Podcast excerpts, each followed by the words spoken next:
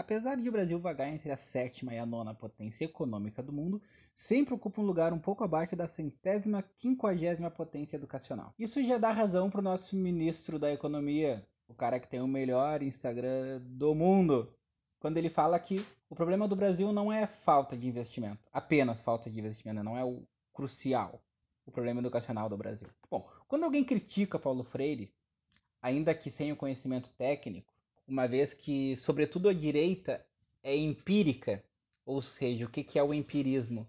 Empirismo é a corrente filosófica onde o aprendizado fica pragmático, ou seja, ele é prático. A gente vê as coisas e a gente sabe delas, não precisa ter um estudo teórico avançadíssimo. A gente tem noção da realidade. Isso é o resumo do empirismo. O que se confunde muito com o que diz Olavo de Carvalho, né, no fenômeno do imbecil coletivo.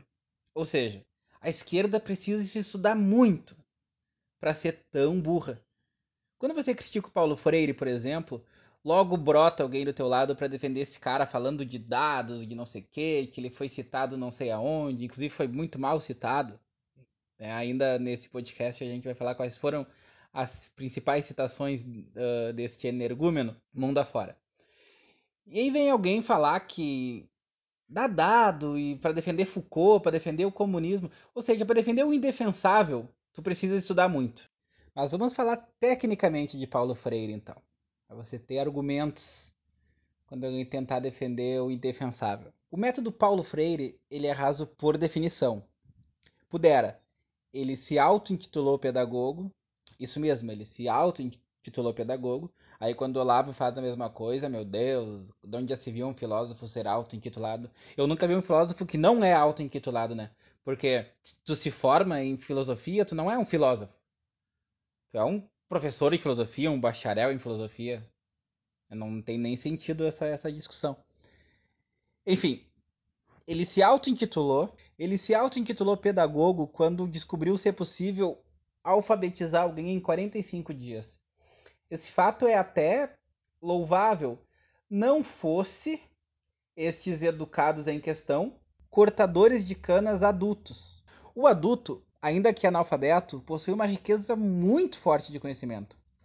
Olha a galera do interior, por exemplo, não sabe ler, mas faz parte de tudo que é bicho. Controla praga, época de plantio, colheita, te conta uma bela história. É a tal da educação não formal, supracitada na Idade Média e sobretudo por pensadores iluministas, que a esquerda adora. O método Paulo Freire pode ser resumido em quatro tópicos. O primeiro deles é a palavra geradora. É conversar com as pessoas e perceber qual vocabulário elas estão usando e tecer, a partir daí, o plano pedagógico. Aqui a gente já percebe o primeiro erro. Né? Isso limita o aluno à sua tribo, acaba fechando a porta de conhecimento fora dessa região. Mas tudo bem, é um erro perdoável, não é político revolucionário até então. O segundo e mais grave erro dessa etapa é aí sim político, de dar à palavra o significado que essa tribo acha que essa palavra tem. Toda a filosofia, sobretudo a grega, é conceitual, ou seja, dá à palavra o real e universal significado que ela merece. Aristóteles ficava o dia inteiro pensando: o que é o belo? E tu pode dar cinco exemplos de belo, mas exemplo não é, a priori, a definição da palavra belo nesse caso. E o que Paulo Freire faz é exatamente o contrário. Se tu quiser que um elefante se chame ventilador, tudo bem. O mundo tem que se adaptar à sua tribo e não o contrário. Isso pode até parecer meio bobo, mas a esquerda se deleita com essa informação. Me diz sem demora o que, que é o machismo, o feminismo, homofobia, terrorismo, nazismo, fascismo.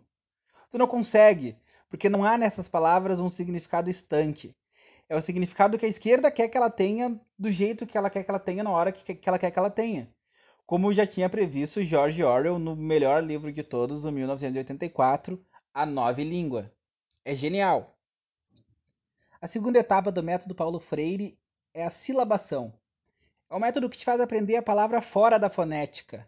Causa um desconforto no educando, uma vez que precisa pensar bem nessas palavras que pode acabar dando um nó no aluno. como trissílabas, por exemplo, CH, H. Tem até uma, uma regra, né, digamos assim, na, na pedagogia que tu ensina por enquanto bola, não vai ensinar casa por causa do S, do Z, ou enfim, CH, dá um nó na, nas crianças, né? O método fônico que a gente usava até os anos 80, antes do Paulo Freire estourar como educador, ele era muito mais mais eficaz, mais simples nesse sentido. O terceiro método são as palavras novas, que podem ser tanto conjugar um verbo, tipo, tá, tem viagem, que é a palavra a priori seca, e tem o viajar, viajando. Né? Pode ser tanto isso quanto o de dar o significado à palavra o que a tribo quiser que tenha naquele momento. Né? A gente já falou que isso, o perigo disso, né? Quarta, e aqui começa a politicagem assim, ó, sem tirar nem pôr é a conscientização barra problematização. Não sou eu que estou falando isso, tá? Tá lá no livro do cara, tá? vai lá e lê, é isso aí. Tá? Aqui, o educador não pode se restringir ao processo de codificação e decodificação para ensinar. Cara, ensinar é codificar e decodificar. É isso.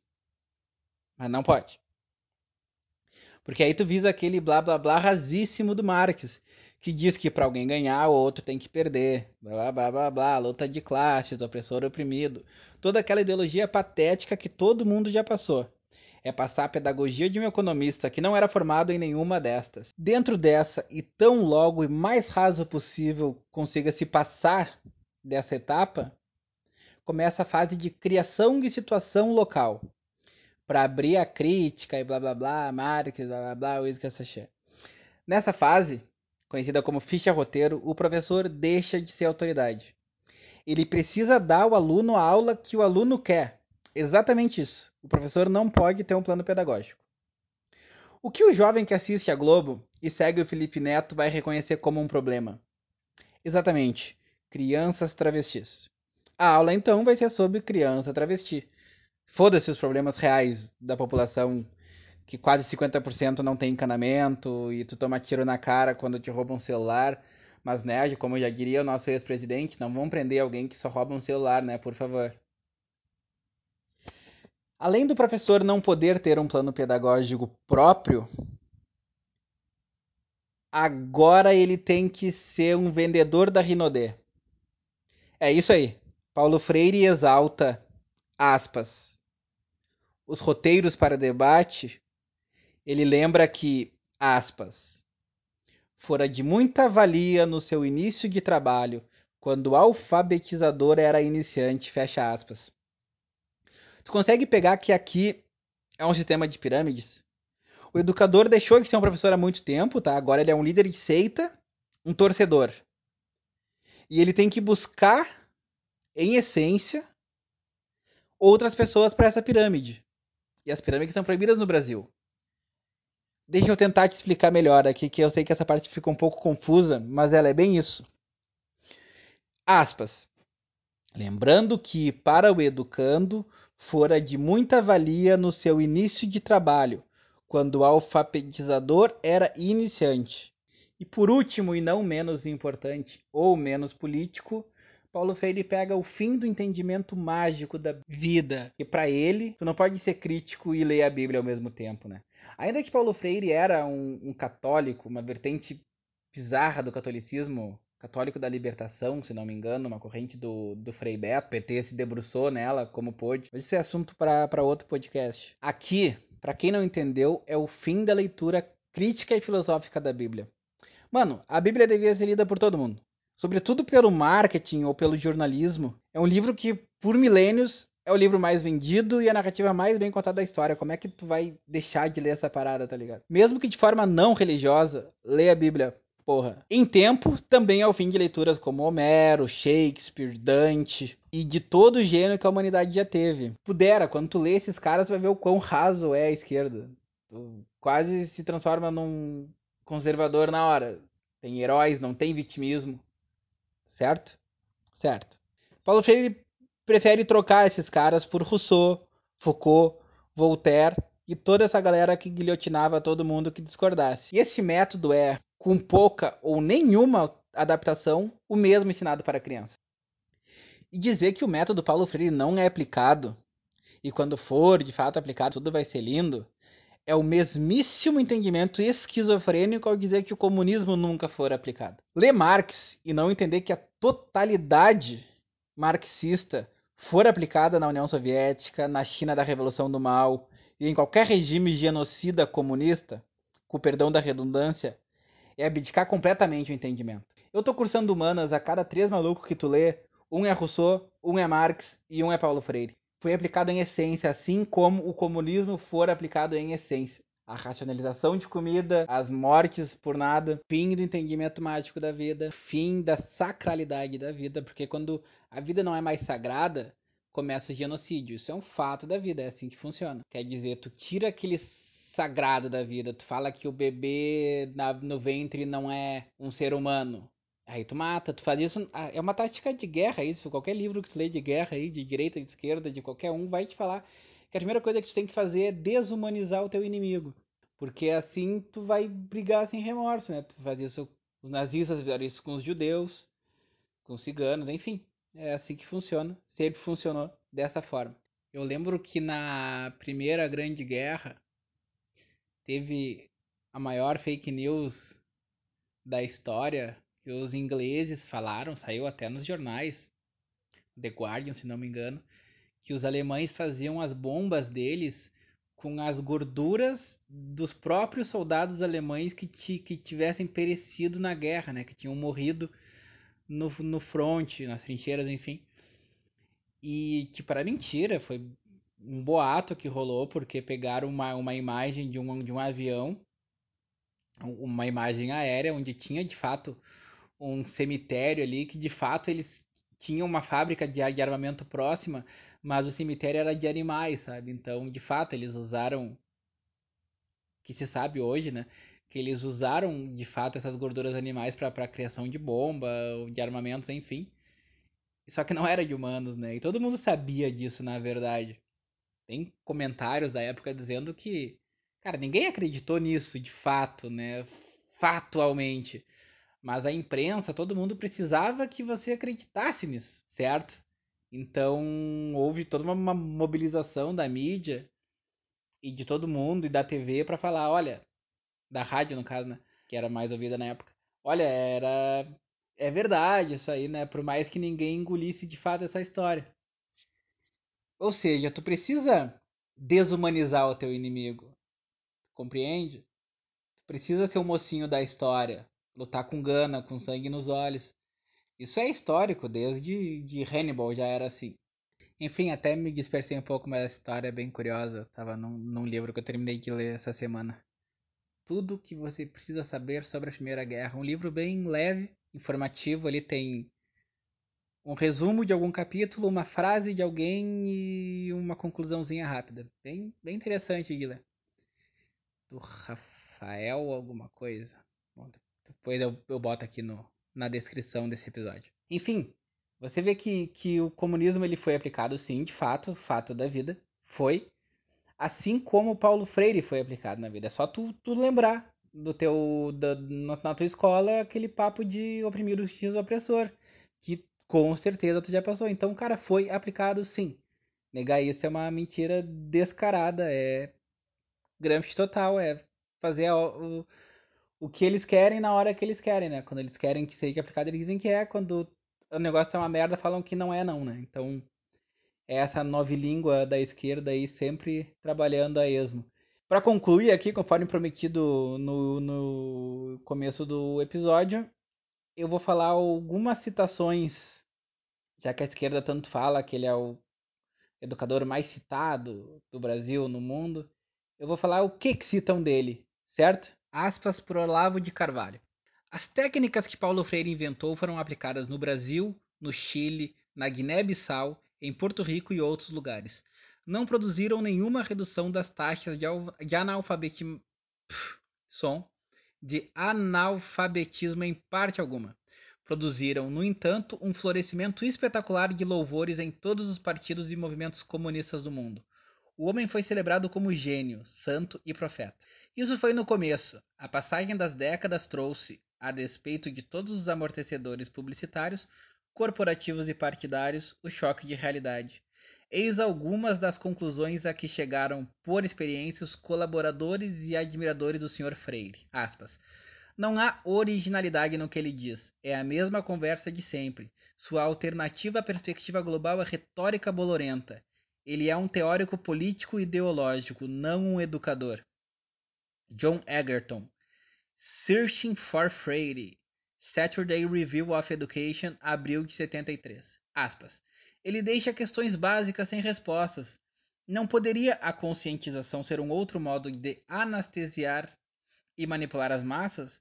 Que novos controles sociais foram os simples verbalismos serão usados para implementar sua política social?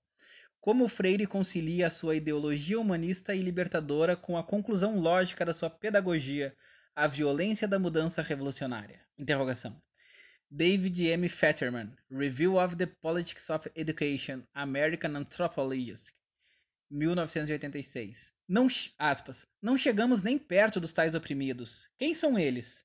A definição de Freire parece ser qualquer um que não seja um opressor. Vagueza, redundâncias, tautologias, repetições sem fins provocam o tédio, não a ação.